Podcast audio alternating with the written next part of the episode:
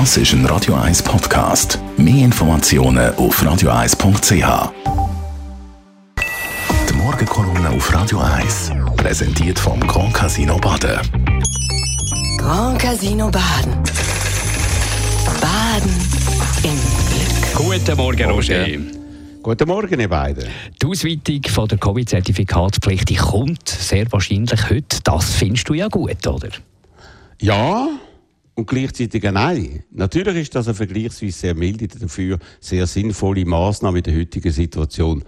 Aber es erschließt sich mir überhaupt nicht, warum man das erst jetzt ankündigt und nicht spätestens schon letzte Woche, obwohl sich schon dort die meisten Kantone in der Konsultation dafür ausgesprochen haben. Das ist für mich ein weiterer Beweis dafür, dass unsere Corona-Aktionen vor allem politisch und taktisch und nicht wissenschaftlich begründet werden. Und das von Anfang an. Man erinnert sich an das Maskendebakel, wo wir überhaupt nicht vorbereitet sind. Das hat sich vorgesetzt mit dem Debakel mit dem Contact Tracing, einem viel zu späten und viel zu zögerlichen Reagieren im letzten Herbst auf rasant steigende Inzidenzzahlen, die in unserem Land viele tausend Tote gebracht hat. Dann ist das spät und auch noch zögerliche Impfstart gekommen. Und jetzt sind wir doch tatsächlich das Land mit der tiefsten Impfquote von ganz Mitteleuropa. Das ist fatal, wie auch die aktuell fast höchsten, Europa höchsten Inzidenzzahlen zeigen, die bei uns zurzeit dreimal so hoch sind wie die in Deutschland. Das Resultat davon sind Spitäler an der Kapazitätsgrenze, viele aufgeschobene, aber dringend notwendige Operationen aus anderen Bereichen. Also eine eigentliche Notsituation wo man doch wirklich nach über anderthalb Jahren Corona hätte müssen unbedingt verhindern Dazu kommt noch ein Testchaos in den Schulen wegen dem Fehlen von einer stringenten kantonalen Corona-Politik für unsere Jugendlichen. Und jetzt bequemt sich also der Bundesrat endlich mit dem Einführen von der Zertifikationspflicht in Restaurants und Fitnesszentren. Etwas, wo alle unsere Nachbarländer trotz viel höheren Impfquoten schon längst gemacht haben. All das empfinde ich als beschämend, als ungenügend.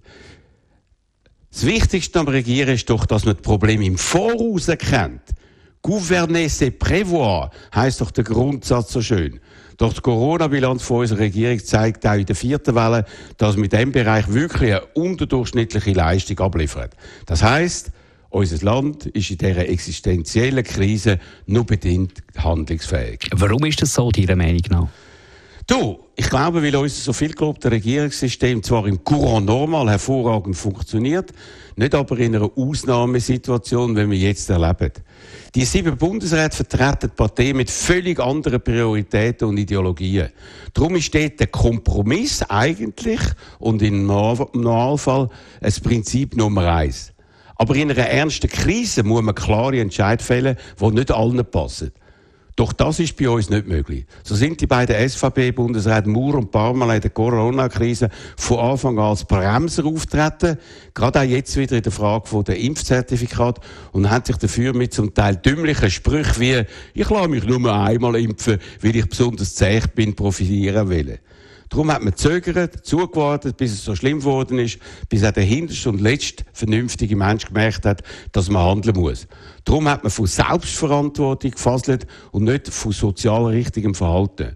Und man hat viel zu viel Rücksicht genommen auf Leute, die zu allem und jedem Nein sagen. Das aber ist nicht das Prinzip von gouverner c'est prévoir, sondern handeln erst dann, wenn es anders schlicht nicht mehr geht, wenn schon eine echte Notsituation da ist. Für mich kommt darum der heutige Bundesratsentscheid in Sachen Impfzertifikat viel zu spät, wie vieles andere vorher schon. Und ich befürchte, dass man mit dieser Haltung in Bern auch noch weitere zeitliche und faktische Fehlentscheid fällen wird, wenn im Herbst in Sachen Corona alles noch viel gleicher zugehen sollte, was wir alle natürlich nicht hoffen.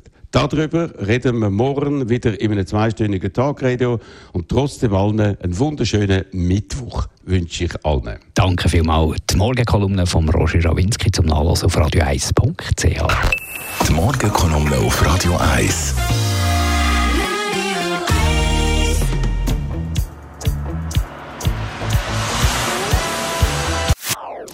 Das ist ein Radio 1 Podcast. Mehr Informationen auf radio1.ch.